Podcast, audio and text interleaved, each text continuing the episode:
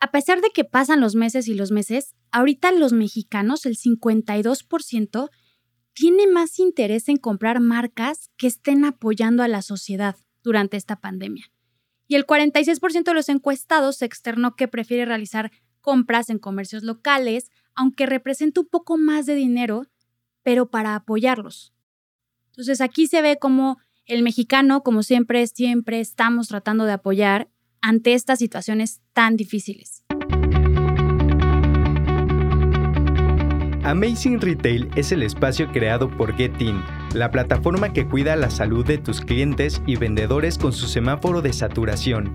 Mide la ocupación de tu tienda en tiempo real y monitorea la distancia permitida.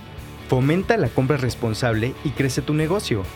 Solicita un demo en contacto.getin.mx para más información, entra a getin.mx y contáctanos. Recuerda que la información es poder. Bienvenidos a Amazing Retail. Yo soy Francisco. Y yo, Anabel. En episodios anteriores hemos hablado mucho sobre el contexto de cómo se comportan los lugares, el tráfico, los centros comerciales, y hemos recibido varios comentarios sobre qué está sucediendo directamente con los compradores. ¿Cambiaron sus hábitos? ¿Cambiaron la forma en la que están haciendo sus compras? Por esto hoy les vamos a hablar de los hábitos de consumo del cliente post-COVID en México. Pero antes de comenzar, les queremos agradecer mucho todo el apoyo que hemos recibido y queremos decirles que valoramos todos sus comentarios. No se olviden de escribirnos a nuestras redes sociales, getting-mx, y suscríbanse al podcast.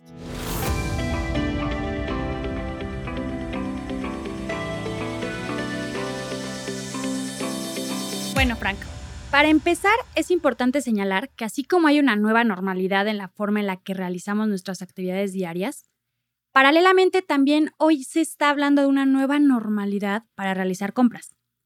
Hemos ya platicado en varios episodios cómo es el proceso de compra actual para respetar la distancia, el aforo y sobre todo la salud.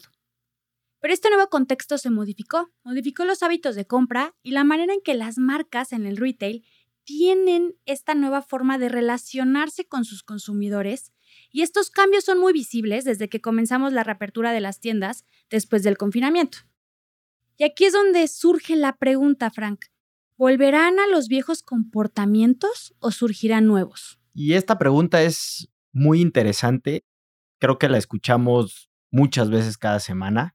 Y, algo que sirve para no enfermarte es no compararte contra lo que pasaba antes. O sea, creo que una, yo aquí voy a empezar dando una recomendación, es ya no se comparen con lo que pasaba antes porque no sabemos si va a regresar. O sea, nadie sabe si va a regresar eh, eh, los hábitos de consumo a, a lo que eran en enero, en febrero.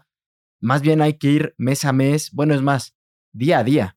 ¿Cómo va día a día regresando o reactivándose la, economía, reactivándose la movilidad, reactivándose las ventas, etcétera. Entonces, creo que eso como primer consejo nos puede ayudar mucho a encontrar una cierta, y lo digo entre comillas, una cierta paz mental. Y para ir de lleno con este tema, buscamos varias fuentes y encontramos un análisis muy detallado sobre los consumidores y sus hábitos en la encuesta de la consultora Deloitte. Se llama Global State of the Consumer Tracker. Esta es una herramienta muy interesante que se actualiza cada 15 días, en donde se están sondeando más de mil compradores en 13 países para ir monitoreando todas las variables y que se pueda segmentar por país. En la parte de recursos de este episodio, en nuestra página de internet pueden encontrar el link para revisarlo. Y algo súper interesante, Frank, es con respecto a la ansiedad que presentan los compradores comparando la semana pasada. El 27% de los encuestados en la India presentaron el mayor índice de ansiedad. En México este factor es neutro, es decir, no han subido ni bajado, siendo que todavía a principios de agosto el 4% de los compradores en México había declarado estar muy ansioso debido a la pandemia. Sobre la salud y la estabilidad económica, globalmente el 65% de las personas están preocupadas por la salud de su familia, mientras que el 40% está siendo cauteloso retrasando compras de montos grandes. Para los mexicanos el tema de la salud es muy importante, ya que la estabilidad financiera depende de que no tengan que hacer un gasto en este sentido. Hablando del empleo, el 62% de los encuestados está preocupado por perder su trabajo, mientras que solo el 37% le preocupa regresar físicamente al espacio de trabajo. Y aquí me gustaría hacer como una pausa para hablar de, lo que estamos viendo hoy en día en las calles, ¿no? Y se puede, creo que aquí todos podemos ser testigos de que día a día vemos que va aumentando la movilidad, pongamos un ejemplo, en automóviles. ¿no? Hay dos factores que de hecho hablábamos en episodios anteriores con este Eugenio de Sin Tráfico y él nos decía que prácticamente ya se recuperó un 80% la movilidad y, pues todos podemos ser testigos de eso, cada día hay más tráfico, algo que seguramente ayuda, como platicábamos, es que no han regresado las escuelas y muchas eh, empresas, sobre todo las grandes, las transnacionales, siguen de home office por lo menos de aquí a enero.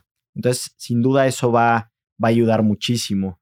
Y yéndonos para adelante, un dato muy valioso para las marcas es que según este estudio, solo el 35% de los compradores mexicanos se sienten seguros al visitar una tienda. Miren ese dato, ¿eh? préstenle mucha atención. Si lo comparamos contra el nivel global internacional, es el 52%. Vean la diferencia. Entonces, justamente aquí me gustaría también retomar lo que ya les comentábamos en episodios anteriores, que es sumamente importante hacer que los compradores se sientan seguros dentro de la tienda, porque ya nos están diciendo que no se sienten seguros. Yo creo que aquí hay un área de oportunidad inmensa en donde, comparado a nivel mundial, el 52% de la gente ya se siente seguro, mientras que el 35% aquí en México todavía no está seguro. Entonces, creo que aquí nos está hablando de que no han logrado las tiendas dar esa seguridad que necesita el cliente y lo hemos dicho con todos los recursos que se pueden hacer, desde términos de poner el termómetro, el antibacterial, poner la tableta que tenga el semáforo para saber el nivel de saturación de la tienda. De hecho, si quieren saber más sobre esto, váyanse al capítulo número 2, ¿no? Pónganle play cuando terminen de escuchar este y ahí eh, ahondamos más a detalle en este tema.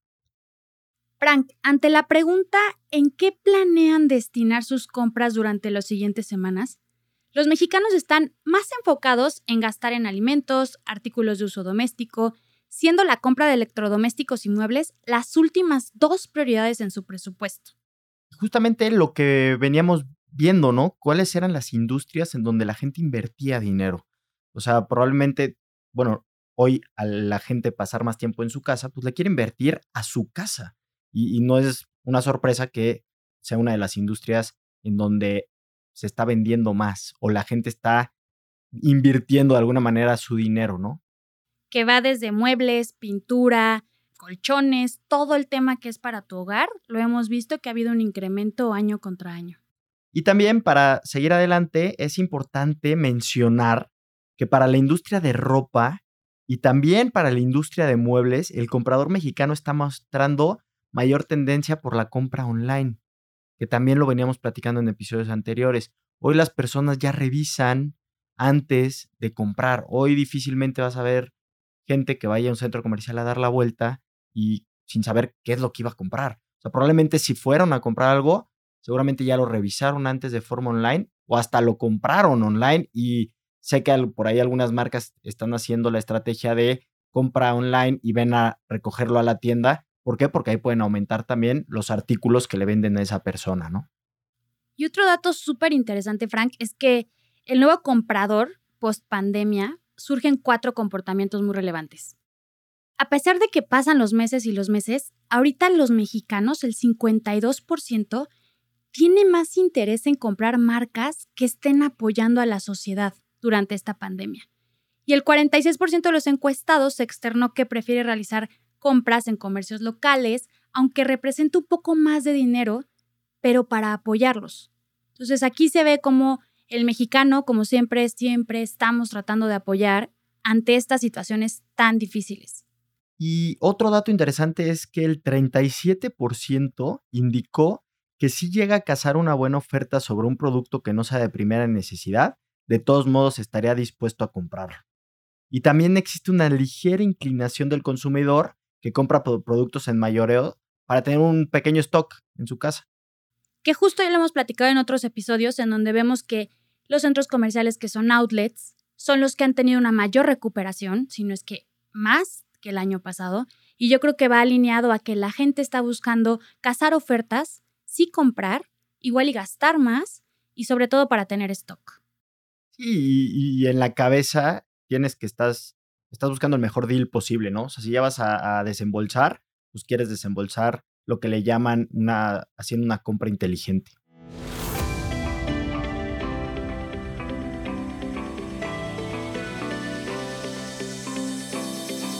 Para cerrar este episodio, en el que estuvimos analizando que a pesar de que la economía para el retail en nuestro país ha ido creciendo en los últimos meses, aún existen temas que son grandes áreas de oportunidad para las tiendas, como romper todavía con este mito de riesgo de contagio si entran o la integración del e-commerce como ya un canal de venta formal para formular una estrategia omnicanal. Sí, yo creo que aquí para recalcar también me gustaría contarles, en septiembre sí vimos que hay más gente en los centros comerciales, pero todavía la gente no está entrando tanto a las tiendas. Entonces yo creo que sí puede ser un factor que todavía la gente no se siente muy segura al visitar las tiendas y solamente decide al centro comercial para visitar las tiendas que ellos ya tenían en mente. Entonces sí es bien importante, como lo comentas Frank, que se trabaje en este tema de seguridad para que la gente se sienta tranquila y logre visitar tus tiendas. Y por otro lado, para recalcar que sí tienen que trabajar en el e-commerce para hacer todo una estrategia y una experiencia omnicanal.